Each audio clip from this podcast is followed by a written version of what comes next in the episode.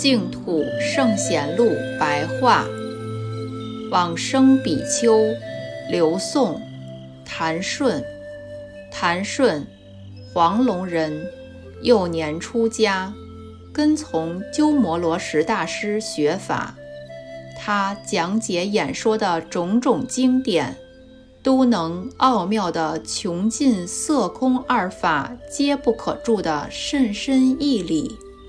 罗什大师赞叹说：“此子真是奇才根器啊！”后来入庐山修习净土，当时的宁蛮校尉刘尊孝创寺院于江陵，迎请谭顺住持安居，因此而在当地广大的弘扬念佛三昧。刘宋文帝元嘉二年。公元四二五年，告别大众，端坐往生。